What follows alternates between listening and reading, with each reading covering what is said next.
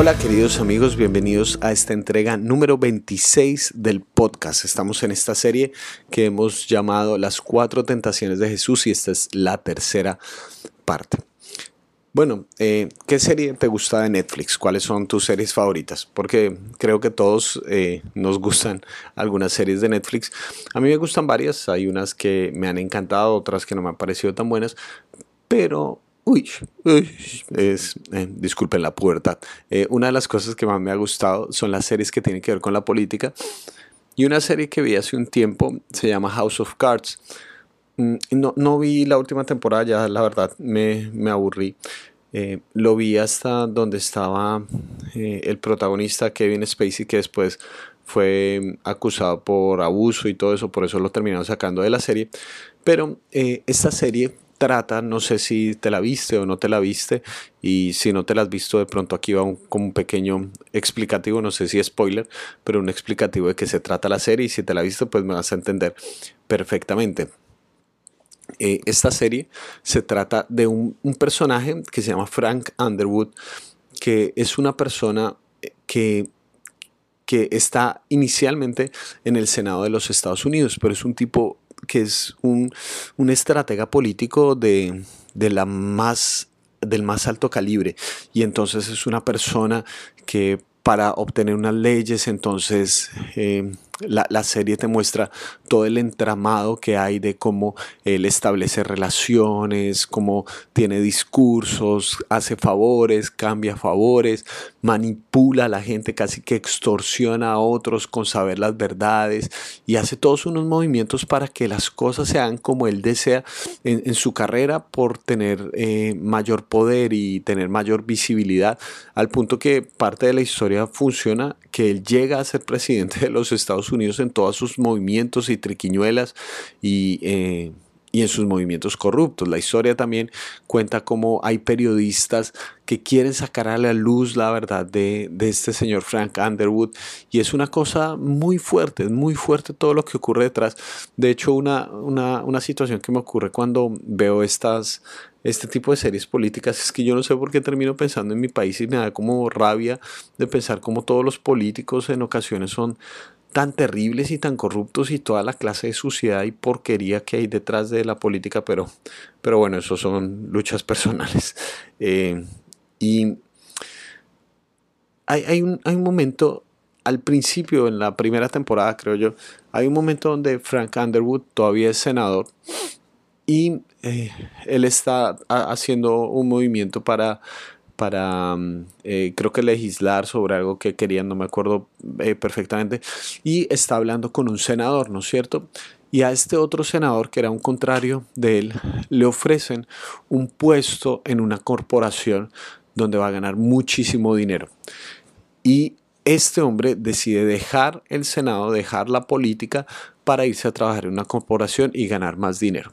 Una de las cosas interesantes que pasa en House of Cards es que Frank Underwood eh, constantemente y con cierta frecuencia le habla a la cámara como si le estuviera hablando al público, como si me estuviera hablando a mí, a nosotros, para involucrarnos y de una otra forma como enseñarnos qué es lo que se tiene que hacer dentro del mundo y la parafernalia eh, política. Entonces hay una frase que me quedó muy marcada y él mira a la cámara y dice, pobre tonto, piensa que lo importante es el dinero, pero lo importante es el poder. Esa es la idea, ¿no? Esa es la idea de, de que a estas personas uno puede pensar que les interesa el dinero, pero no, les interesa el poder, les interesa el control, les interesa ser amos, dueños y señores, no solamente de plata, sino de gente, del pensamiento de las personas, de tierras, no sé. Eh, y uno, bueno, podría pensar como, bueno, eso sí, son los políticos terribles y demás, pero quisiera hablarlo de un punto de vista más personal, porque si uno hablara en realidad, pues en última instancia los políticos son personas, son seres humanos. Y, y yo me he dado cuenta que esta es una lucha de todos nosotros en diferentes escalas y en diferentes medidas, pero lo que deseamos en nuestra vida más que todo es poder, es control, es ser nosotros los que mandamos, es una lucha para todos nosotros.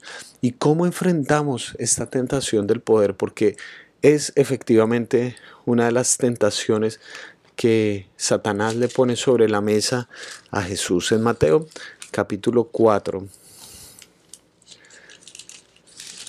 versículos 8 hasta el 11, dice lo siguiente. De nuevo, lo tentó el diablo llevándolo a una montaña muy alta y le mostró todos los reinos del mundo y su esplendor. Todo esto te daré si te postras y me adoras. Vete, Satanás, le dijo Jesús, porque escrito está, adora al Señor tu Dios y sírvele solamente a Él. Entonces el diablo lo dejó y unos ángeles acudieron a servirle. Jesús como siempre, en todo este proceso de las tentaciones, como hemos visto, ha contestado con la Torá. Y el texto que él menciona está en Deuteronomio otra vez, capítulo 6, versículos 13 al 15. Dice así, teme al Señor tu Dios, sírvele solamente a Él y jura solo en su nombre, no sigas a esos dioses de los pueblos que te rodean, pues el Señor tu Dios está contigo y es un Dios celoso no vaya a ser que su ira se encienda contra ti y te borre la faz de la tierra. Satanás lo que le está proponiendo a Jesús es, mira, si tienes, si quieres tener control, hay una forma fácil de hacerlo. Y la forma fácil de hacerlo es, adórame a mí. Es decir, póstrate. Y, y de hecho parece que es un juego muy interesante porque probablemente Satanás no le está diciendo a Jesús que niega a Dios, sino sencillamente que en su adoración tenga otro lugar, habrá otro espacio, que se postre delante de él también. Pero Jesús, al citar este texto, recuerda que él tiene un contrato de exclusividad en sus rodillas, que la adoración, la verdadera adoración, no es compartida. La adoración es única, una adoración a Dios es solamente para Él. Y cuando leemos este texto más amplio del cual está haciendo parte Jesús, una de las razones que se da es que Dios, Dios sí es amoroso, Dios está contigo, pero Dios es un Dios celoso. A veces nosotros cuando escuchamos las palabras celos se nos vienen asociaciones sumamente negativas, ¿no es cierto? Y, obviamente hay celos que son enfermizos, sí, eh, la persona que te revisa todo el tiempo eh, tus redes sociales, que te mira a quién le diste like, que te pregunta con quién estás hablando, que todo el tiempo ese tipo de cosas, así como muy enfermizos, obsesivos, que quieren que todo el tiempo le escribas, lo llames, le digas en dónde estabas, etcétera, etcétera. Pero si tú amas a alguien, verdaderamente, uno de los elementos fundamentales del amor es la exclusividad. El amor no se comparte con nadie más. Esa, esa concepción del poliamor puede sonar muy bonita, nos inventamos términos para, para cada cosa. Esa idea del poliamor suena muy interesante, pero en última instancia una persona cuando verdaderamente ama, el amor es tan fuerte que es solamente para compartir con una persona. ¿Mm? Em, y esa es la realidad de todos nosotros. Esa es la realidad de todos nosotros. Y los celos, de una forma adecuada y bien entendida, son ese deseo de no querer compartir este amor y esta exclusividad que nos profesamos con nadie más. Cuando hablamos de que Dios es amor, em, normalmente lo hacemos desde un punto de vista romántico, como si fuera un viejito, que es una especie de viejito con barba gigante, eh, y medio ciego y tierno, que no le importa nada de cómo vivimos o cómo nos comportamos, sino sencillamente como que nos da palmaditas en la espalda y diciéndonos te quiero mucho, como ese viejito impasible que uno puede hacer y deshacer con su vida como quiera y él simplemente va a decir me caes bien. Esa es una caricaturización del amor de Dios, con la idea de que básicamente el amor simplemente se trata de eh, aceptar al otro y aceptar al otro es eh, recibir a la persona y que esa persona siga haciendo lo que hace, así signifique intoxicarse a sí mismo y matarse y así signifique dañarse a sí mismo y dañar a otros. Pero una persona que verdaderamente ama es una persona que quiere lo mejor para el otro. Una persona que te ama de verdad no te va a dejar tal y como estás, necesariamente te va a transformar. Obviamente, espero en una mejor persona. Pero en ese sentido, entonces, tenemos que agregarle al concepto de que Dios es amor, esta idea de que es un amor celoso, es un amor que te quiere con exclusividad. Dios no está dispuesto a compartir, eh, discúlpeme si la imagen es muy fuerte, pero Dios no está dispuesto a compartir su cama con otros amantes. Es decir, la, adoración se trata precisamente de exclusividad. Por eso es muy equivocado cuando hay cristianos que hablan de que Dios sea tu prioridad. Dios no debe ser tu prioridad. Dios debe ser la exclusividad de tu corazón. Él no quiere ser el primero de varios amores. Él quiere ser el amor más fuerte de nuestro corazón.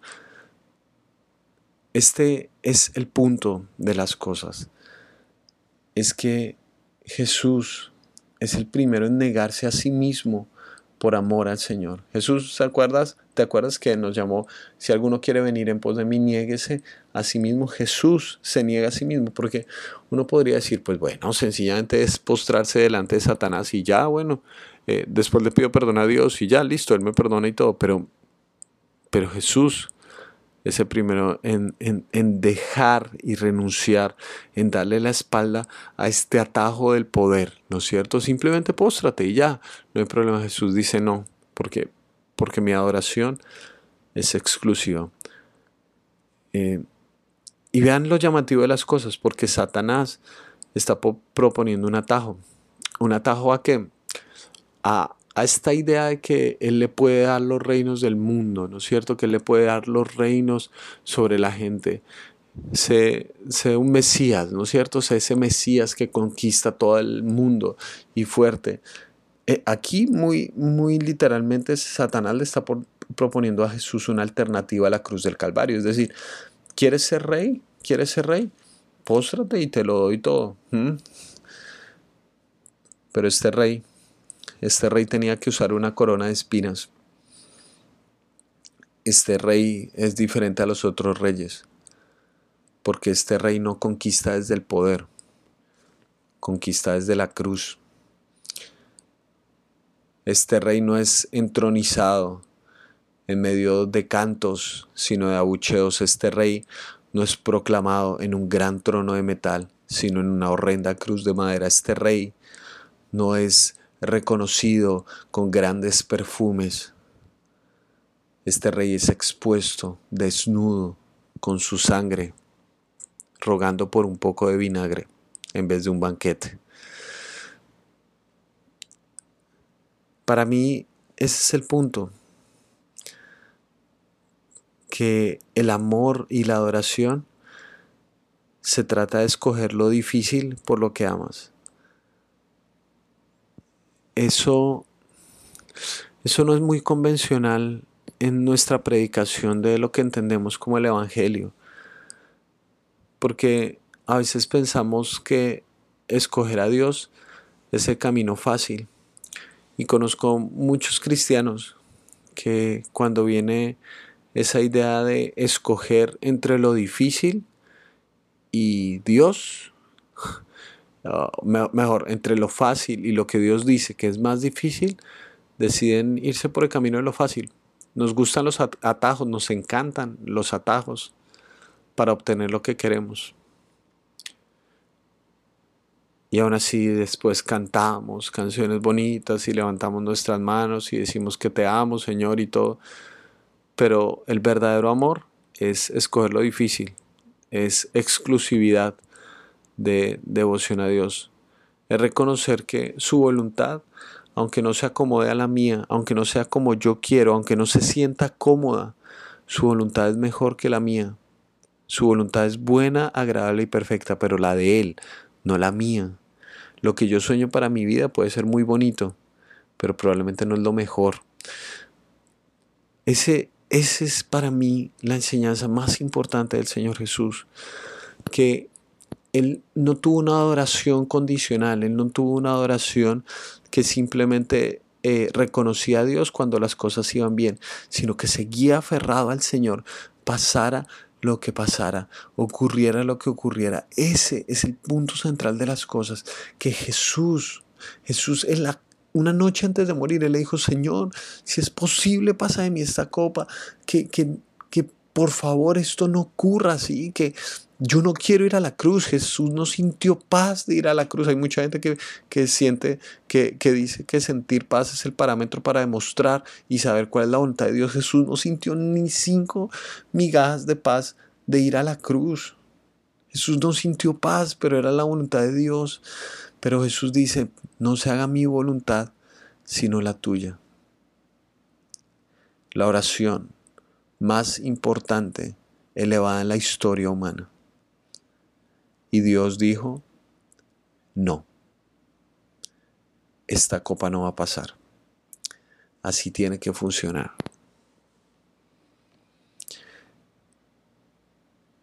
Yo no sé si en ocasiones hemos romantizado peligrosamente el cristianismo. Hemos romantizado peligrosamente la adoración como si se tratara solamente de música bonita un par de minutos a la semana. Pero la oración que me enseña Jesús es una oración de exclusividad. Al Señor tu Dios adorarás y a Él solo servirás. Tu adoración y tu servicio es exclusivo, no, no, no es para nadie más. Puedes estar tentado por atajos, por tomar otros caminos, pero Jesús no condicionó su seguimiento a Dios por el hecho de que se hicieran las cosas como Él quería y cuando Él quería, o por el hecho de que fuera más fácil. Yo no sé quién nos metió la idea de que ser cristiano es lo más fácil. Ser cristiano no es fácil y no es difícil, es imposible, es imposible en este mundo donde no solamente somos tentados por Satanás, somos tentados por nosotros mismos y por nuestro entorno, donde muchas veces aceptémoslo, nuestras rodillas se han postrado delante de alguien más o de algo más porque nos gustan los atajos, porque a nuestra carne le gusta sobrevivir porque nos encanta mantener la subsistencia y nuestra comodidad ante lo que sea, llámese como se llame, el poder de turno, nos encanta nuestra posición, nos encanta llegar a la cúspide de la pirámide, reconozcámoslo. Reconozcamos el hecho de que no tenemos una adoración exclusiva y nuestro corazón necesita ser transformado, pero no se, no se transforma simplemente con decir, ay, sí, me falta, me falta. Se transforma en adoración, se transforma en ir domesticando poco a poco en disciplina, recordándonos quiero adorar solo al Señor, quiero adorar solo al Señor, quiero adorar solo al Señor, porque ese es el punto. Los las personas que se aman, nos fallamos constantemente, ¿sí? Yo lo tengo que decir, yo el primero amo con todo mi corazón a mi esposa, pero le fallo con tanta frecuencia, pero ese amor, ese amor me inspira a ser mejor, a darle a ella su lugar, su voz, a escucharla, a cuidarla. ¿Por qué? Porque me equivoco un montón, un montón, pero ese amor se convierte en una especie de brújula que otra vez me indica cuál es el norte, cuál es el norte. El amor de Dios no se trata solamente de un Dios que a lo lejos te dice, ay, sí, todo está bien, te quiero mucho. No, este es un amor celoso, este es un amor furioso que no quiere que tú arruines la vida en la intrascendencia, que no quiere que arruines tu vida en el pecado. Este es un amor profundo de Dios por ti que quiere lo mejor para tu vida. Y es un amor que si lo tienes en tu corazón, que si lo tienes como un radar en tu vida, inevitablemente se va a convertir en una brújula que te va a marcar un norte. Aprendamos del Señor Jesús que sus rodillas tenían un contrato de exclusividad y nos recordó ese texto de Deuteronomio. Al Señor tu Dios adorarás y solamente a Él lo servirás. Ese es el punto central. Necesitamos más cristianos que firmen un contrato de exclusividad en sus rodillas. Que sus rodillas no le pertenezcan al poder de turno, que no le pertenezcan a las exigencias del contexto, que le pertenezcan solamente a Dios. Cristianos que decidan adorar y servir solamente a su Señor. Así toca ir a la cruz. Cristianos que decidan tomar el camino difícil y no los atajos que nos ofrece el mismo infierno. Cristianos que puedan seguir las pisadas de Jesús, Para mí eso es lo que hace la diferencia.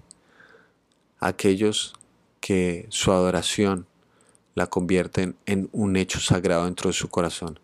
Aquellos que no tienen a Dios solamente como su prioridad, sino que lo tienen como la esencia de su vida. Y yo oro para que puedas vivir de esta manera y en esta tercera tentación de Jesús puedas aprender que tu vida va a tener un mayor sentido si tus rodillas solamente le pertenecen a Dios. Espero que así sea en cada paso de tu camino. Te mando un gran abrazo.